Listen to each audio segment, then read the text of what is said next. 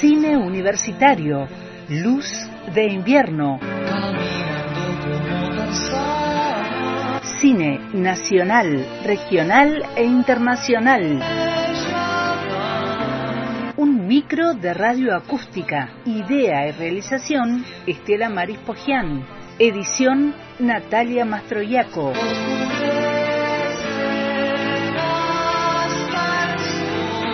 Una luz de cine en la tarde de radio acústica por antena libre.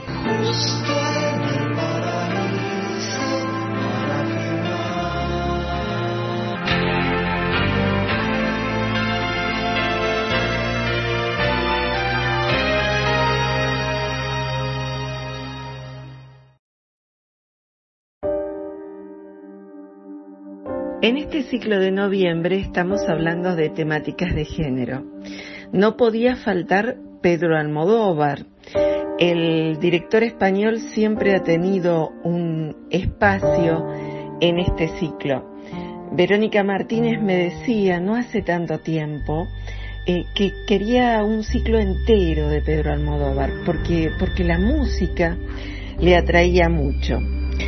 Eh, el cine ha tenido la virtud de mostrar la realidad mejor que ningún otro medio, de ahí el influjo que ha ejercido en modos y comportamientos. El éxito del director español Pedro Almodóvar eh, reside precisamente en saber retratar con intención aguda y espontánea nuestro entorno plural, de valores trastocados y por tanto desmitificador y absurdo en el cual es posible divertirse y disfrutar. Eh, este es un artículo que hace tiempo encontré que hablaba del posmodernismo.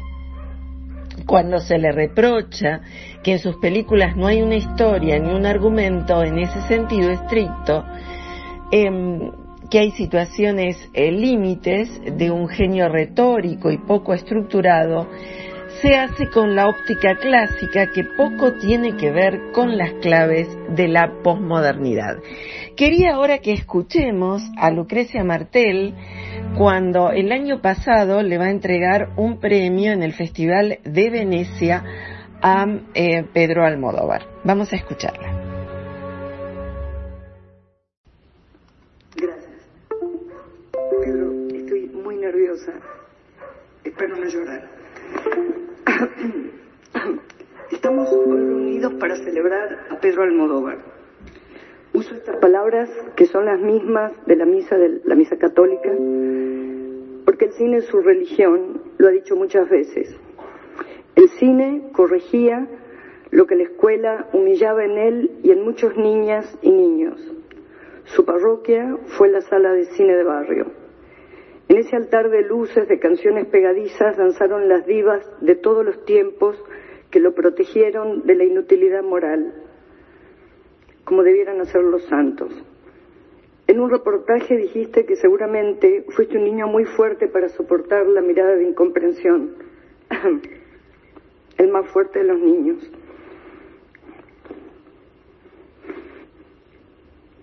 Almodóvar, uy, perdón.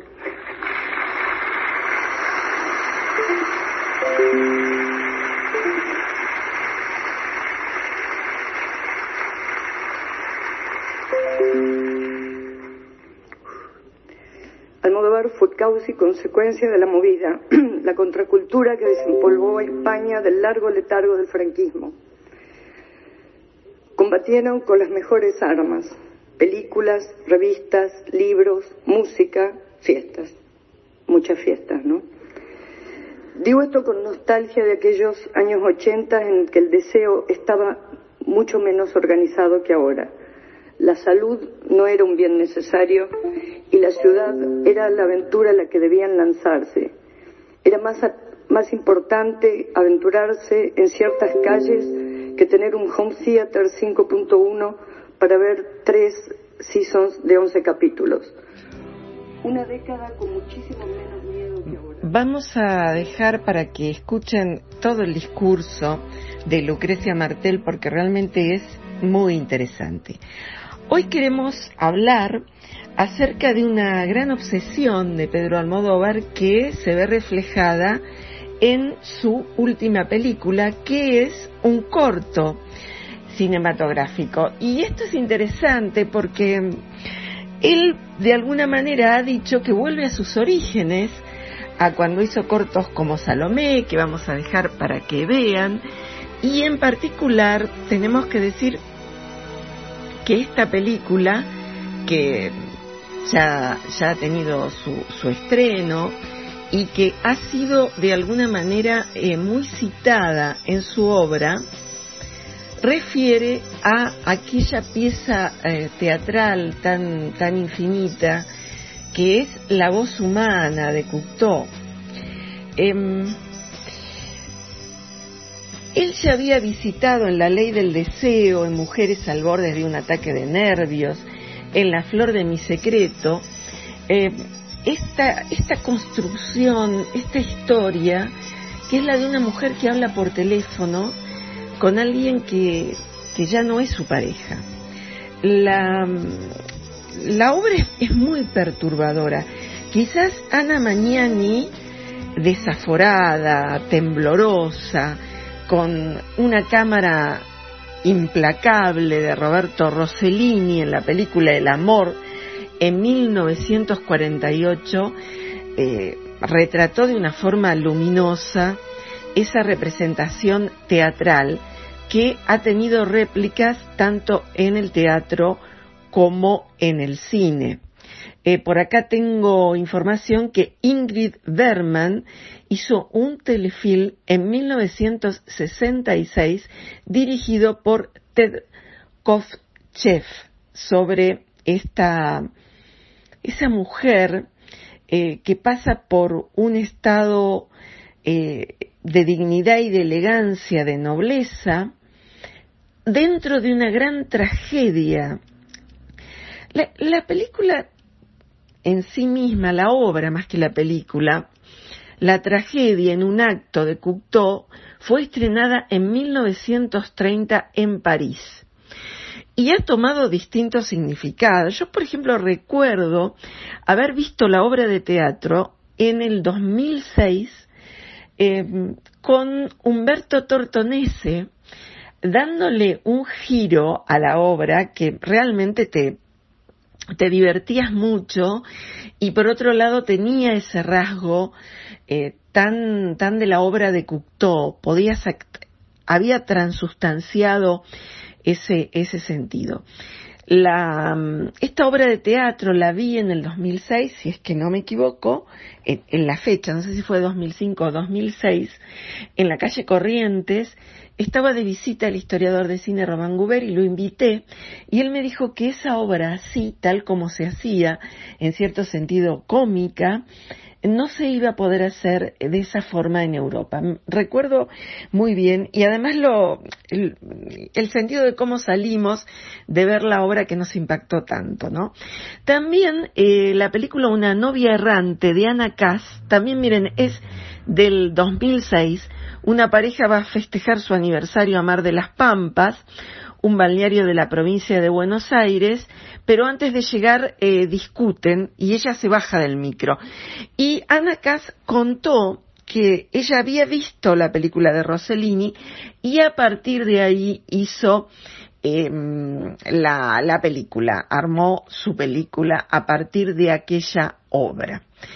En esta obsesión que aparece en Almodóvar, em, repetida, por acá tengo eh, algunas, algunas citas, en el corto La voz humana, su primera producción en inglés, Almodóvar vuelve a jugar con el artificio de su propio cine. Em, va rompiendo continuidades, la unidad del escenario, un hermoso apartamento, eh, ese fantástico plano casi cenital, y en esa extraña belleza de ese plato vacío, hay una distinción en el diseño de producción de Anson Gómez en la luz eh, de la iluminación que tiene esta partitura fílmica. Em, estas emociones, estas tensiones aparecen en todo momento y lo va em, a, a representar nada menos que esta actriz Swipton, esta actriz inglesa tan, tan importante del cine que nos ha dado películas impactantes como Orlando. Recuerdo la representación de ella en, en Orlando, que es una, una persona que vive durante muchísimo tiempo y va cambiando en, su forma de representación.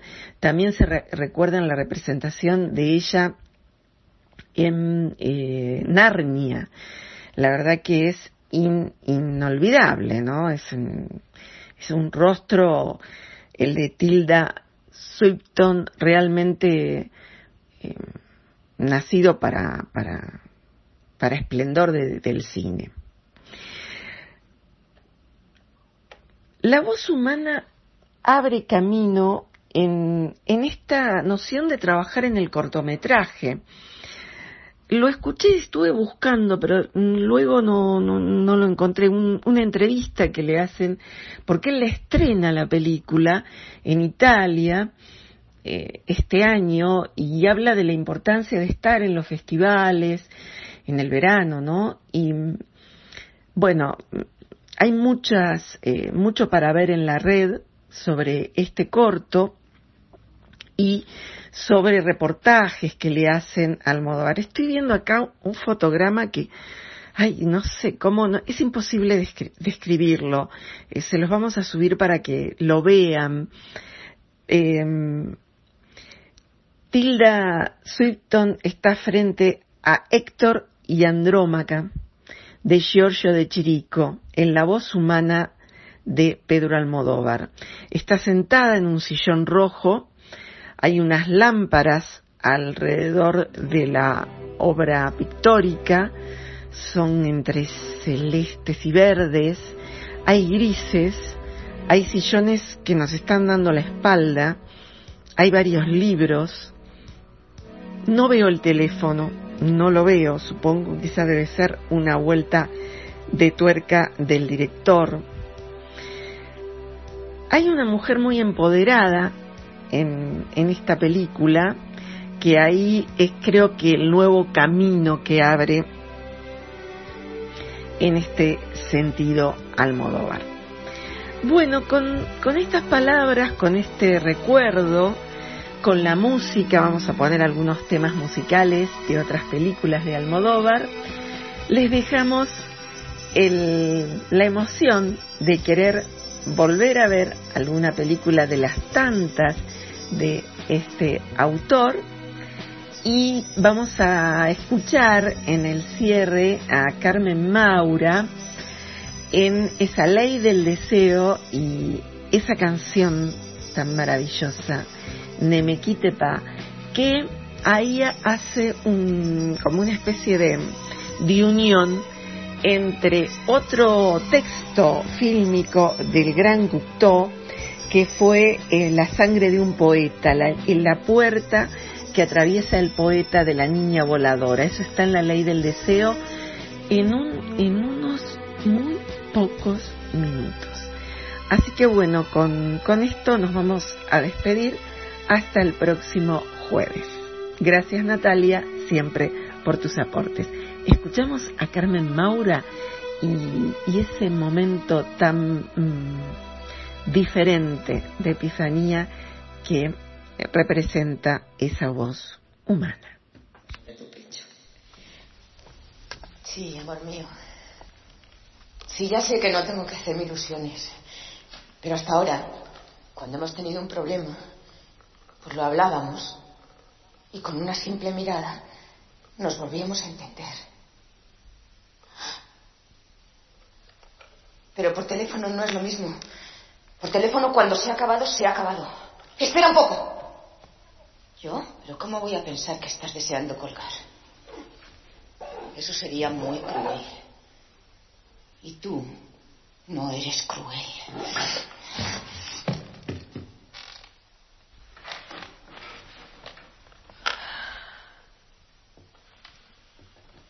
Qué tonta soy.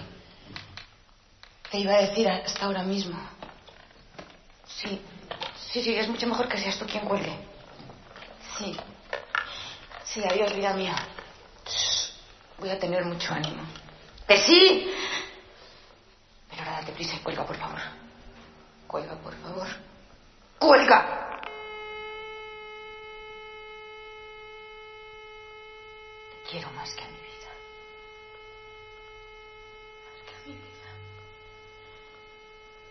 Más que a mi vida. Más que a mi vida. Más que a mi vida.